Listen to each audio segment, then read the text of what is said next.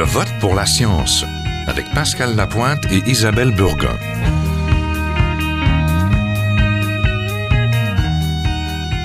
Cette semaine, une société trop médicamentée. Bonjour Isabelle. Bonjour Pascal. Alors aujourd'hui, on va vous parler de pharmaceuticalisation. Ce nouveau concept entendu lors du dernier congrès de l'ACFAS pointe du doigt le fait que nous prescrivons, achetons et consommons une grande quantité de médicaments un colloque donné lors du récent congrès de l'Association francophone du savoir, qui avait donc comme titre la pharmaceuticalisation de la société, quel processus et quelles limites? On y a appris que les usages des médicaments dépassent les usages médicaux, prévention, confort et même socialisation, avec les partages familiaux de traitement, une pratique répandue en Afrique. Nous visons à l'ère du médicament qui nous permet de prendre contrôle de notre corps, la pilule anti-somnolence ou celle qui nous aide à mieux nous concentrer en période d'examen aussi de notre sexualité avec le fameux cachet contre la dysfonction érectile, le Viagra, mais aussi les suppresseurs de menstruation et c'est un phénomène qui touche maintenant tous les groupes d'âge. Même nos enfants sont devenus de gros consommateurs de médicaments, ce qui évidemment inquiète certains chercheurs. Oui, tu as raison. La seconde partie du colloque était justement consacrée à une réflexion autour de la médicalisation, de ses limites et même de la moralisation du médical. Qu'est-ce qui est normal? Comment parle-t-on du médicament? Et est-ce que tous les chercheurs s'entendent? Pour en parler plus avant de cette pharmaceuticalisation, nous avons avec nous Joanne Collin, qui enseigne la sociologie de la santé et de l'histoire de la médecine à l'Université de Montréal elle est professeure titulaire à la faculté de pharmacie et directrice du MEOS, médicaments objet social. Bonjour. Bonjour. On a aussi Pierre-Marie David, qui est coordinateur du MEOS et qui est chargé de cours en sciences sociales de la santé à l'Université de Montréal. Bonjour. Bonjour. Alors, Madame Collin, une des choses qu'on a pu entendre dans ce colloque, c'est à quel point les usages du médicament dans nos sociétés débordent largement la sphère du médical. On dit qu'ils sont partout, même pour soigner des choses qu'hier on considérait peut-être comme normales, la timidité, l'anxiété, la fatigue.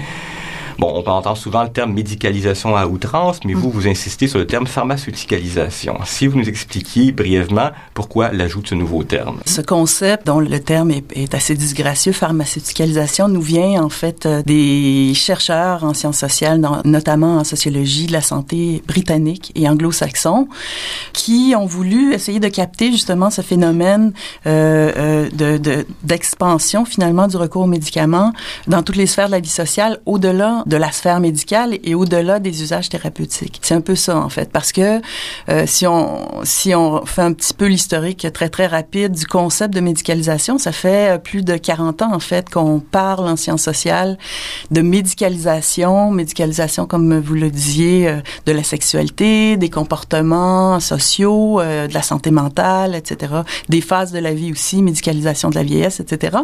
Et ce qu'on constate, c'est que en général, quand on parle de médicalisation on parle de médicaments parce que on essaye d'expliquer comment des conditions jadis considérées comme normales sont devenues en fait des objets, des cibles finalement de la pratique médicale et souvent des cibles d'intervention médicale et souvent à partir de médicaments. Mais effectivement, ce qu'on constate, c'est que le médicament en fait est un, objet qui a une autonomie en fait par rapport à, la sphère médicale. Hein. On a des médicaments qui sont sous ordonnance et techniquement, on, on, les, on les obtient à partir d'une prescription médicale, mais le médicament circule beaucoup plus largement dans la société, justement, et les finalités d'usage sont beaucoup plus larges que simplement pour soigner, guérir ou contrôler une maladie. Et c'est cette espèce de phénomène-là qu'on essaye, euh, en fait, de cerner. Donc, nous, on voulait euh, parler plutôt de pharmaceuticalisation parce que ce qu'on constate au cours des dernières années, c'est un concept qui est vraiment récent, là, ça fait peut-être 5, 6, 7 ans que ça circule, en fait, dans les les, écrits scientifiques. Mais donc, euh, ce qu'on constate, c'est que les chercheurs ont tout simplement substitué le terme médicalisation par celui de pharmaceuticalisation. Hmm. Mais on pense qu'il y a plus que ça, en fait, puisque justement, ça, ça ne mobilise pas uniquement euh, les médecins et les pratiques médicales. Il faut vraiment réfléchir euh, justement au niveau de la socialisation, c'est-à-dire des rapports, comment le médicament transforme les rapports sociaux, comment le médicament transforme les apparences, les corps, comment il circule justement un peu partout dans la société. Donc, oui, parce que vous parlez de biosocialisation, on en a beaucoup parlé lors du colloque. Est-ce que on pourrait délimiter un petit peu cette pharmaceuticalisation? Est-ce que c'est l'appropriation peut-être du médicament par un individu, on va dire informé, et qui prend en charge finalement sa santé? Il y a de ça. Et donc ça, la question justement, oui, il y a de ça parce que à cause de cette autonomie du médicament, on le trouve euh, un peu partout. On, je veux dire, on peut se procurer des médicaments sur Internet, beaucoup. Mm-hmm. Euh, il y a une circulation euh, formelle et informelle du médicament. Oui, mais il y a, il y a aussi peut-être une disponibilité du médicament qui, dans nos sociétés, est devenue courante. On a beaucoup, beaucoup de médicaments maintenant à la pharmacie sans prescription qu'on peut prendre si on, si on le juge bon finalement, sans médecin. Oui, il y a effectivement, il y a, effectivement cette, cette euh, disponibilité-là des médicaments, mais même les médicaments prescrits sont beaucoup plus disponibles en fait que, euh, que ce à quoi on peut s'attendre, parce que si on regarde le phénomène, par exemple, des, euh, ce qu'on appelle les smart drugs ou les study drugs, encore des mhm. termes anglophones, mais parce que les études chez les, les chercheurs anglophones, américains et britanniques sont, sont, sont beaucoup plus nombreuses que, qu'elles le sont ici.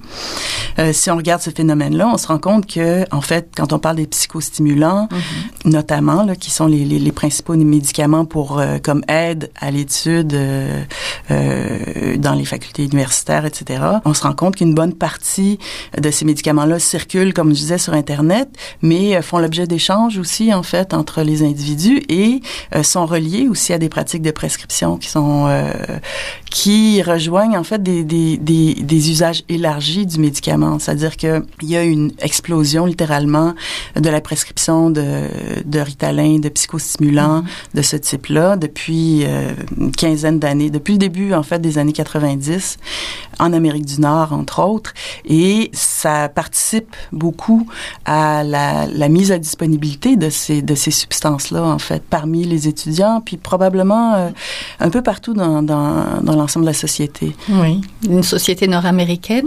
Pierre-Marie David, j'aimerais que vous glissiez un mot sur votre thèse qui se passait justement en Afrique. Donc c'est les conditions sont différentes, les médicaments sont pas aussi accessibles.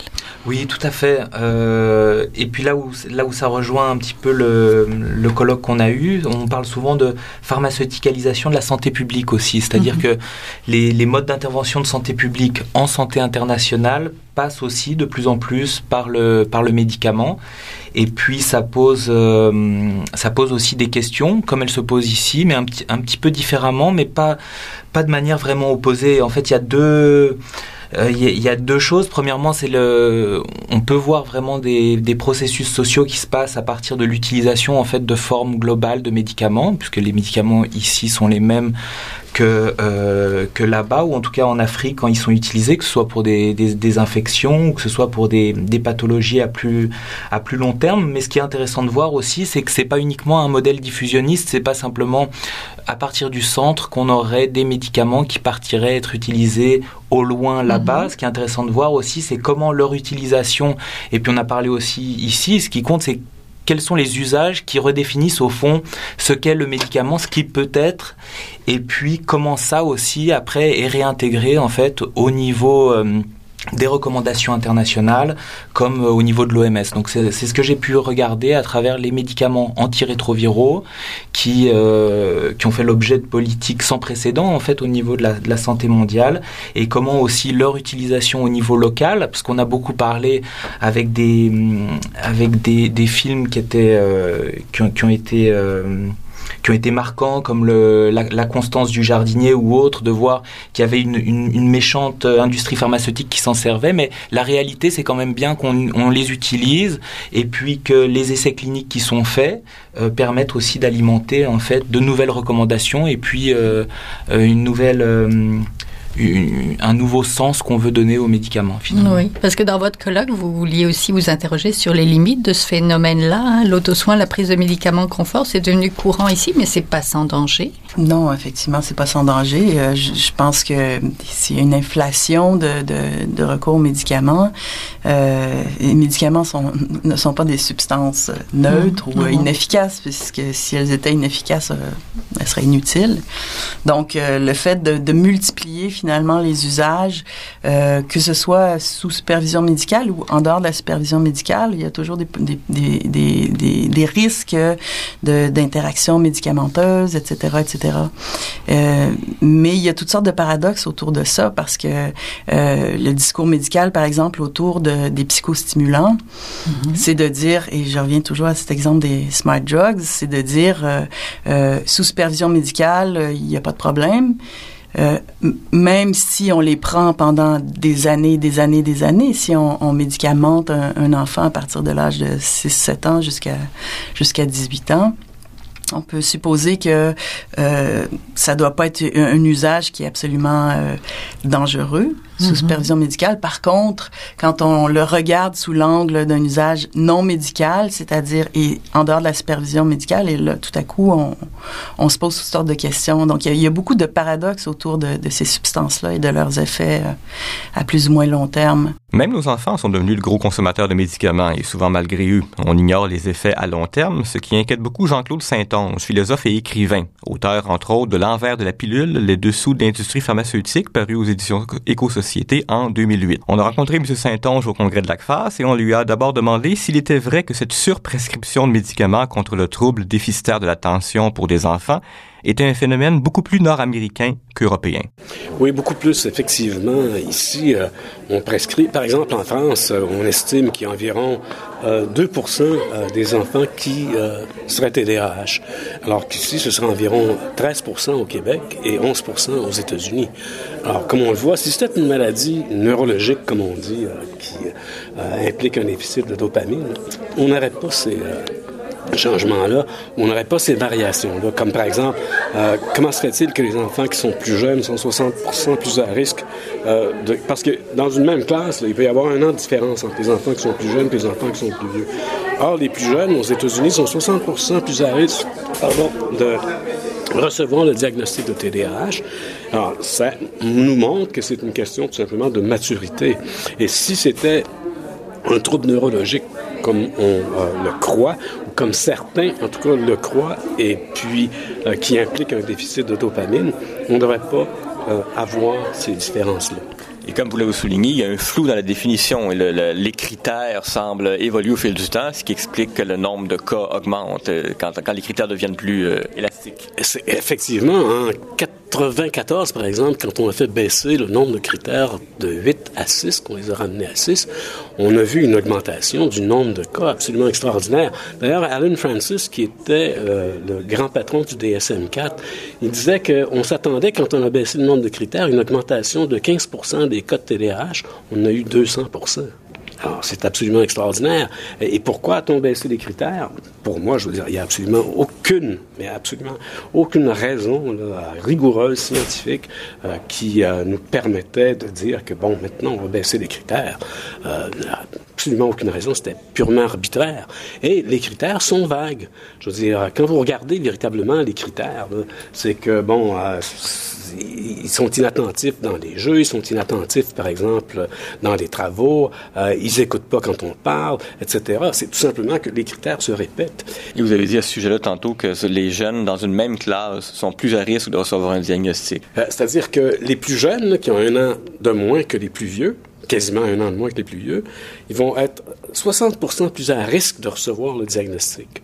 Et c'est une question de maturité. Effectivement, ça c'est aux États-Unis, ça, dans les euh, garderies finalement, euh, ils ont 5-6 ans.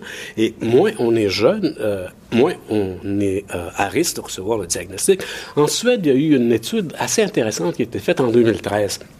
Par exemple, on a pris des élèves en première année et puis on a interrogé leurs parents. Euh, et puis, euh, leurs parents euh, et leurs enseignants disaient que ces élèves-là, effectivement, je dirais, tous les symptômes du TDAH.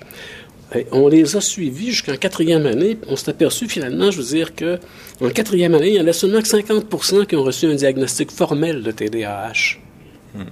Alors donc, il y a effectivement surdiagnostic et non seulement sur diagnostic, mais sur traitement. C'est normal pour des enfants de 5, 6 ans, 7 ans d'être inattentifs. Et c'est normal, je veux dire, que tous les enfants ne se développent pas au même rythme. Il y a des enfants qui se développent à un rythme plus lent que les autres. Alors, c'est pas parce qu'ils se développent plus lentement qui sont atteints d'une maladie, qui exigent et qui demandent qu'on leur prescrive un médicament. Je sais pas s'il est important de souligner aussi que le cerveau d'un enfant ou d'un adolescent n'est pas semblable à celui d'un adulte. Est-ce que c'est la raison pour laquelle on semble savoir très peu de choses? Encore, il y a eu très peu d'études sur l'impact, les effets secondaires de ces médicaments-là sur les enfants, sur les adolescents. Ben oui, effectivement. Et puis, euh, je veux dire, euh, on sait que le cerveau, maintenant, je veux dire, se développe jusqu'à l'âge de 25 ans. Et puis, les enfants sont beaucoup plus vulnérables. Ils n'ont pas, je veux dire, euh, ce qu'on appelle la barrière hémato. en tout cas, il y a une barrière qui...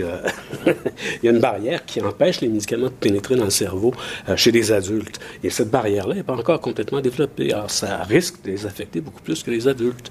Et malheureusement, je veux dire, les études ont été faites surtout sur les adultes et très peu sur les enfants. Un enfant, par exemple, qui arrive à l'école le ventre vide, c'est certain qui va être inattentif. Un enfant qui a vu ses parents se chicaner le matin, je veux dire, c'est certain qu'il va être anxieux. Alors, est-ce que cet enfant-là, je veux dire, est TDAH? Est-ce que son inattention euh, ou son hyperactivité ou son impulsivité en classe euh, provient d'un défaut neurologique une absence de dopamine ou une quantité euh, pas assez grande de dopamine, ou est-ce que ça provient tout simplement du fait qu'il a des problèmes dans euh, sa famille? Ce sont effectivement, je veux dire, des problèmes sociaux qui sont médicalisés, hein, qui sont transformés en problèmes médicaux.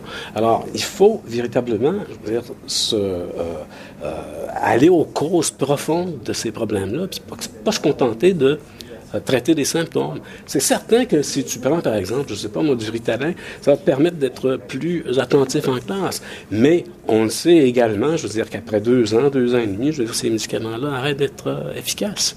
Alors donc, il faut euh, s'adresser aux causes profondes de ces symptômes-là.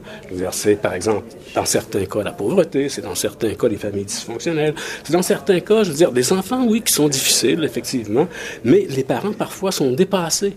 Ils savent pas comment réagir avec ces enfants-là. Ils savent pas comment les prendre. Alors, et puis, il y a des études qui ont montré, finalement, je veux dire, que la formation des parents, euh, c'est quelque chose qui peut être très efficace pour aider ces enfants-là, et plus efficace que les médicaments.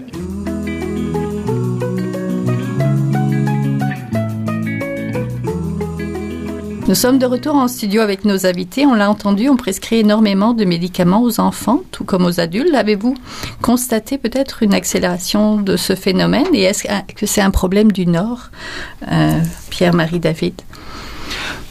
Euh, est-ce que c'est un problème du Nord? Je ne pense pas. Comme on en a discuté un petit peu tout à l'heure, le médicament occupe une place de plus en plus euh, centrale au fond dans les politiques aussi de santé publique internationale. C'est-à-dire que au lieu de faire de la prévention à partir d'autres moyens, on, on va se focaliser de plus en plus sur le médicament. Puis spécialement au niveau de l'infection à VIH, le, mhm. sida, on a vu vraiment un changement de paradigme assez, euh, assez majeur entre vraiment beaucoup de, de politiques de prévention, avec toutes les controverses qu'on a eues au niveau de l'abstinence par rapport au condo, mais en tout cas, on était sur des modes de prévention qui se passaient du médicament. Aujourd'hui, on sait qu'avec le médicament, on peut obtenir au niveau communautaire une réduction des infections et ça pose le problème de l'utilisation du médicament dans ce, dans ce contexte Et donc, plus que jamais aussi, le médicament devient le mode par lequel on veut, euh, on veut intervenir. Les principaux enjeux de la pharmaceuticalisation, c'est quoi selon vous, pour terminer?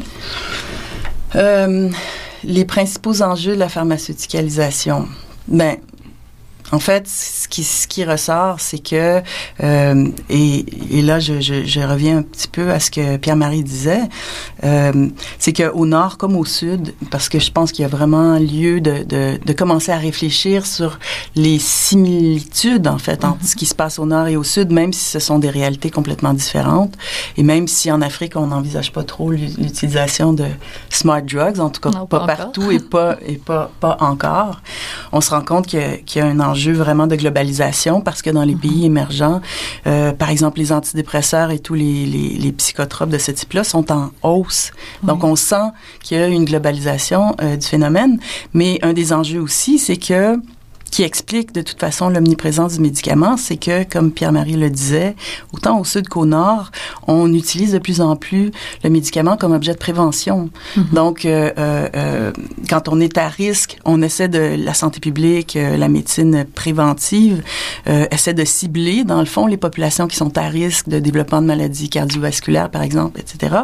Et on tend de plus en plus à intervenir en amont du développement de la maladie et donc à, créer des espèces de pré euh, pré problèmes de mhm. santé et intervenir avec des médicaments euh, euh, donc euh, de plus en plus rapidement ce qui fait que comme monsieur Saint-Onge le disait aussi finalement toutes les phases de, de la vie sont médicamentées de plus mhm. en plus. Oui, merci beaucoup. On était en compagnie de Joanne Collin, donc la directrice du MEOS, médicaments objets social, et de Pierre-Marie David, coordinateur du MEOS. Merci. On l'a entendu lors du congrès, cette réalité est très différente dans les pays du Sud. Le médecin et anthropologue français Marc Aigro de l'Institut de recherche pour le développement s'est intéressé à la pharmaceuticalisation des sociabilités, en particulier les dons de médicaments entre les individus. On l'écoute. Donc, Monsieur Aigro, j'aimerais que vous me parliez un petit peu du don de médicaments et de la gratuité. Ça change les rapports sociaux? Alors, euh, le don de médicaments, c'est euh, un phénomène qui, un phénomène social qui a été très peu étudié jusqu'à maintenant. Et il y a une forme euh, extraordinaire de formes de dons différentes, euh, des dons, euh, des dons au sein de la famille, des dons entre associations, des dons à des hôpitaux, des dons médicaux, des dons de l'industrie pharmaceutique. Donc il y a différentes formes de dons et quand on analyse ces formes de dons, on s'aperçoit que ça sert à soit construire du lien social, soit le moduler ou le, ou le, ou le modifier. Et dans certaines situations, ça sert à euh, à asseoir des, des situations de pouvoir ou de dépendance. Par exemple, euh, si je prends l'exemple d'un dispensaire au Sénégal, euh, euh, on peut avoir des, des, des situations où les agents de santé à l'intérieur du dispensaire vont se servir du médicament et du don de médicaments comme outil pour asseoir des relations, des rapports sociaux de domination ou de soumission ou de dépendance. Est-ce que ça touche les, tous les médicaments ou c'est plus particulièrement lié à la problématique du VIH-Sida et donc des, des rétroviraux Bon, moi je l'ai étudié dans le cadre des médicaments antirétroviraux euh, au Sénégal et en France. Euh, probablement que ça touche, euh, je, peux, je ne peux parler que de ce que j'ai étudié. Par contre, il est très probable que ça touche euh, une quantité, euh, euh, un large éventail de médicaments. Donc euh, maintenant, l'étude reste à faire. Assez paradoxalement, les anthropologues qui s'intéressent beaucoup aux dons n'ont jamais étudié ce, ce, ce, ce, don particulier. On a étudié le don d'organes, on a étudié euh, les dons de tout type, euh, le don de temps, mais on n'a pas encore étudié, euh, euh, on n'a pas encore beaucoup étudié le don de médicaments. Donc ça, c'est un peu nouveau et c'est assez intéressant parce que ça permet de voir la place que prend le médicament dans la relation sociale. Vous avez parlé en conférence justement d'un monsieur qui avait envoyé des médicaments à sa femme, d'une manière peut-être de lui mettre en contact avec le service de santé, mais aussi de lui annoncer qu'il avait le sida. Mm -hmm. C'est quelque chose que vous voyez aussi en France?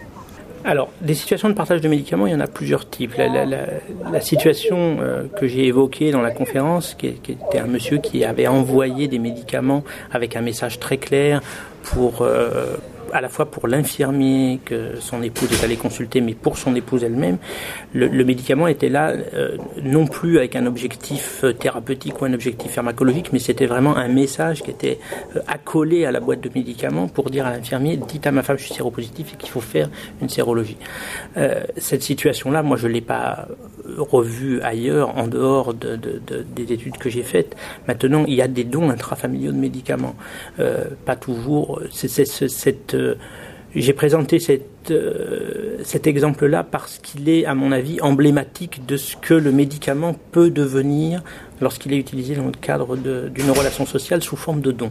Et là, on est dans une situation où finalement le médicament perd totalement sa finalité thérapeutique, il est, il est utilisé pour toute autre chose. Mais c'est la valeur qu'on accorde aux médicaments et c'est le sens que les gens accordent aux médicaments qui fait qu'on peut l'utiliser de cette manière. C'est ce qui diffère aussi peut-être aussi des relations avec le médicament au nord et au sud. Le médicament au nord est vu vraiment comme une visite chez le médecin, un soin très personnel. Au sud, c'est un partage de la santé finalement. La comparaison entre le nord et le sud, euh, elle, reste à faire. On vient d'en parler avec d'autres conférenciers dans les débats qu'on vient d'avoir. Euh, je ne peux pas dire qu'il n'y a pas de situation similaire au Nord. On peut jamais. C'est toujours très difficile d'être, d'affirmer que les choses n'existent pas. euh, par contre, c'est, il est évident qu'il y a très certainement des différences. Le fait, c'est quelque chose que j'aime rappeler quand même, le fait que le médicament Au, sud, il y a, il y a pas, en Afrique, notamment les pays que je connais, il n'y a pas de système de protection sociale efficace. Le médicament est payant. Mm-hmm. Donc la question du médicament et la question de la, la gratuité et du coût des soins est quelque chose qui est fondamental dans le rapport au médicament, qui bien évidemment s'estompe un peu au nord parce qu'il y a des systèmes de prise en charge. Et donc que, euh, on n'a pas le même rapport aux médicaments. Euh, et puis que les, les je dirais, les le rapport euh, au médicament est peut-être pas le même. Je le disais à mon introduction, le médicament, ça sauve bien des vies. Et un médicament comme, le médicament, un médicament pour traiter un paludisme, ben, une maman sait très bien que si son enfant n'a pas ce médicament-là, le paludisme, ça tue encore aujourd'hui 600 000 personnes par an dans le monde. Donc, euh, donc il y, y, a, une valeur attribuée au médicament qui peut être un peu différente et qu'au Nord, on a peut-être un peu des fois oublié. Euh, Est-ce qu'on pourrait voir ce genre de choses-là aux États-Unis où le système de soins peut-être euh, soutient un petit peu moins? Bah, Vous parliez des personnes âgées, les personnes âgées qui, bah, qui se partagent les médicaments. Est-ce qu'on pourrait voir l'émergence de, de dons euh, de médicaments aussi? Pourquoi pas Je pense que dans ça, c'est une étude qui reste à faire. Donc, euh, oui, ça peut être des pistes de recherche éventuellement pour, euh, des gens qui voudraient travailler sur ces questions-là, soit, soit aux États-Unis, soit au Canada, soit en Europe. Oui, ou en Europe, si jamais le système change. Si le système se dégrade, peut-être que les dons vont pouvoir avoir euh, plus d'importance finalement. Peut-être, peut-être, effectivement. Merci beaucoup. C'était Je pour la science, l'émission où la science et la politique se rencontrent, une production de l'agence Science Presse et de Radio Ville-Marie. Merci à notre technicien Guy Lafrance. Vous pouvez réécouter l'émission sur notre site internet à www.sciencepresse.qc.ca et nous suivre sur Twitter à GVPLS. À la semaine prochaine. Jin Hua est un chercheur typique de ceux pour qui les progrès de la bioinformatique ont préséance sur le sens biologique et pour qui la grosse science constitue la seule logique, on y parle de génome, de transcriptome et de spliceosome, de traductome, de protéome et de foldéome, de kinome, de protéasome, mais pas du glaucome de Guillaume, de signalosome vers les lysosomes, ah, et puis Des milliers de candidats qui montent et qui descendent en fonction du stimulus duquel ils dépendent. Pendant que Docteur Roy en ses résultats et avec son accent chinois, En